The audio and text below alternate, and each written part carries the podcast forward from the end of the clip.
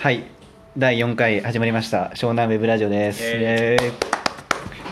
はい。前回は、えー、しんくんが V 字回復してどうやってウェブコンサルをゲットしたかって話をしたんですけど、まあ、それでその時はあのすごい営業してゲットしたと思うんですけど、まあ、その後はなんか自分メディアをと持ったって話をしてたと思うんですけどそれはどういうきっかけでそのウェブメディアをとあそうですね。その、まあ、クライアント、まあ、法人企業さん相手にまあ仕事をするようになって、はい。あの育毛系のサイトと、まあ、旅行サイトしかそれまで持ってなくて、うん。まあ、SEO に詳しいって自分で言ってもなんか本当にそれ詳しいのかとか、うん。まあ、あと法人企業さんの担当者と名刺交換することになって、うん。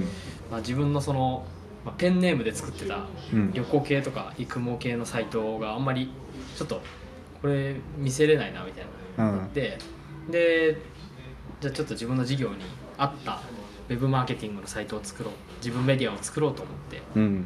立ち上げてた なるほど。そのサイトいや結構調子いいですよね今。あそうなんです。なんかあの湘南 SEO 湘南リスティング湘南 SNS 広告おお結構1位を取るようになって、すごい。もう湘南ワードかっさらってみたいな。湘南ワードが結構まだ地域系のワードってまだまだ取れるんだなっていうあところで、まあ、外注をメインで使って、まあ、あの記事を入れてたけどあうん。こうそうだね。あもう初めて3か月くらいではもう順位が結構取れてきて、へえ今はもう安定して1位を取れてきうて、ん。確かに僕もあの最近ホームページ制作会社のサイトを立ち上げるために、まあ、リサーチをしてみたんだけどうん。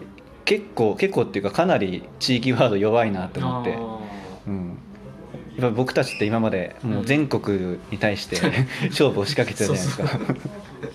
そ れに比べるとめっちゃ弱いなみたいな。ーいや本当にもう育毛系のもうサイトとかも血で血を争うた戦いがもう全国で繰り広げられて。確かに。でだあ育毛か。育毛はかなりやばいですね。育毛がやばかった。それに比べるとね地域ワードかなり弱いですよね。まったりしてるし。しかも最近ってそのその Google って Google もなんか地域ワードっていうかなんかそれを重要視し始めたっていうか、うんうんうんなんか例えばだ脱毛サロンとか、うん。脱毛サロンとか調べるとうん。ここの茅ヶ崎で調べてるとうん。茅ヶ崎の脱毛のとところが出てきたりとか。確かにそう、うん、検索結果もかなり地域が地域性が重視されているような、うん。うん。まあ、地地域ワードを、まあ、まあ僕の自分のウェブマークスっていうサイトだとタイトルにも地域ワードを入れてるから、うん。かなり取りやすくなってるっていううのもん。あるかな、うんうん。確かにあんまりサイトタイトルに地域を入れてるのって本当その地域でやってる人じゃないとうん。あんまりないかなうんうんうん。確かに。まあそう考えると地域系で地域キーワードで攻めるっていうのも結構ありですよね。うん全然ありだと思う。しかもコンバージョンも結構高いんじゃないかなっていう気はする。確かに地域地域プラスなんかサービス名で入れるってことはもうん。う探してるってことだもんね、そうそうそうそう、うん、しかもその地域の人だから、うん。まあ、割とつながりも生まれやすいのかな、ああ確かに。うん。僕も自給人ブログうん。自給人ブログもう3年ぐらい運営してるんですけど僕は最初、まあ、最初からそういうふうに地域ワードで攻めてたわけじゃなくって、まあ、単純に情報発信したいなと思ってうん。立ち上げたんですけど、うんまあ、アフィリエイトサイトを作るのももちろん楽しかったんですけど、うん。なんか情報発信ブログはなんかそれとはまかまたなんか別の楽しさがあるっていうか、うんううん。ん、アフィリエイトサイトってあの不特定多数の人に情報発信するじゃないですか。うんだから誰が読んでるのか全然わかんないんですけど、うん、自分のメディアを持って情報発信するとやっぱ反応してくれる人がいたりするしあのーこうちゃんの離婚ネタと あのあの夜逃げネタにはつい反応してしまって。あの反応はやばかったですね。そう僕この半年間ですね。この半年間やばいことが起きまくってて、まあ、これ知らない人もいると思うんで一応話していくとこの僕の中では令和の洗礼って呼んでるんですよねこれ。令和の洗礼って呼んでるんですけどこれ3月から始まったんですよ。3月に Google アップデートをシンクと一緒に受けてそれと同時に腕を真っ二つに骨折したんですよね。それが第一次令和の洗礼だったんですけど まだ令和じゃなかったですけどねその時は。固有名詞出てます。平成の洗礼か。平成の最後の洗礼。でそれで6月7月くらいですね。その時に奥さんが不倫をして でそれで結局不倫発覚した1週間で僕離婚したんですよ。この決断力すごいでしょ。すごいっすね。1週間でもう離婚届まで書くってでそれがあってうん。でそれで離婚した後にあのまあいろいろあって大阪に引っ越したんですけど引っ越した先でまあいろんなことがあってでそこから夜逃げしたんですよね。夜逃げするっていうこの悪夢の半年間があったんですけどそれを全部メルマガで情報メルマガで流すっていうね。その自分メディアってそういう全てのネタをコンなんだろうコンテンツ化できる？そうそうそうそう。人生すべてコンテンツ化みたいなね。それはすごいよね。アフィリエイトサイトだとあんまりできない。ああ確かに。もう興味ないもんねその運営者のことなんかしかもなんかあんまりそういうこと書いちゃうとドメインがアフィリエイトサイトだと特化型だと弱くなっちゃうみたいなよくわ確かんない記事入れない方がいいみたいな。僕のその自給人っていうコンセプトも人生を全部コンテンツ化してそのコンテンツを自給自足しようみたいなそういうコンセプトでやってるんですね。そういうふうに人生コンテンツ化をしていくと、まあ、こういうふうな半年間あったとしても結局はコンテンツにはなるしうん。その自分の学びになっていくんですよね、うんうん。まあ、自分の学びにならないとコンテンツ化ってできできないんで。例えばただ離婚あ不倫されたとしてあのただ不幸不幸であいつがムカつきますって言ったってその情報を受けた人っていうのはあの気分良くないじゃないですか、うんうん。そうですね。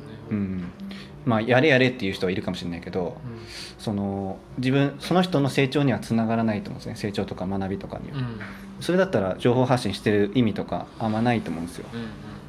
確かだから学自分の学びにしないとそのコンテンツ化っていうのはできないから、まあ、そういうふうに勝手に学びになる思考になっていくんですけど、にうん。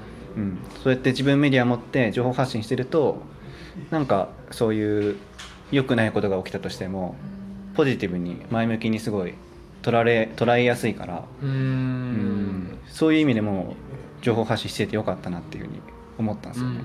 うんうんでその読者の人も反応してくれてそうそうそう。よりその距離が近づければ。そうですね。僕の人生に興味持ってくれるんですよね。うー。ん。なんてメルマガ配信してうん。いつもだったらまあ12件ぐらいは返信あったらいい方なんですけど、うんうもうん30件とか50件とか そのレベルで返信が来まくってて。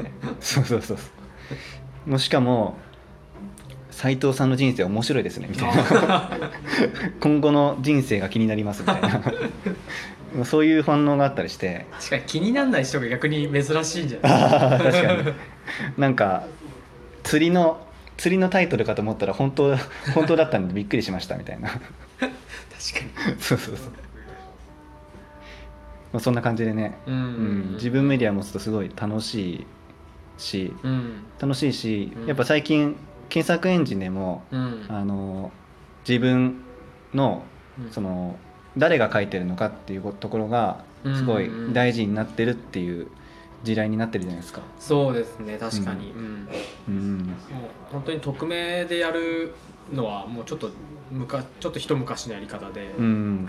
今はやっぱり自分を出していく。うん。た方がやっぱり反応も取りやすいし、うん。まあ、けん結果的にその反応が取りやすいから、まあ、読者もしっかり読んでくれるから、うん。検索でも上位を取りやすいっていう。うんうんのは印象としてあるか。うんうんなんか印象としてネットとリアルがものすごい近づいてるなっていうふうに感じるんですよね。うんうんうんだから今までの匿名性のネットがうん。うんむしろ異常だったっていうか、確かうん、だってまあ匿名でまあ隠したい気持ちも分からなくもないけどだってリアル店舗が自分の名前出さなかったり住所を明かしてなかったらうんうんうん。もう不信感やばいじゃないですいやか本当に。だからホームページとか自分のそういうウェブサイトとかっていうのも、そのネット上の店舗みたいなもんだと思うんですよね、うんうん。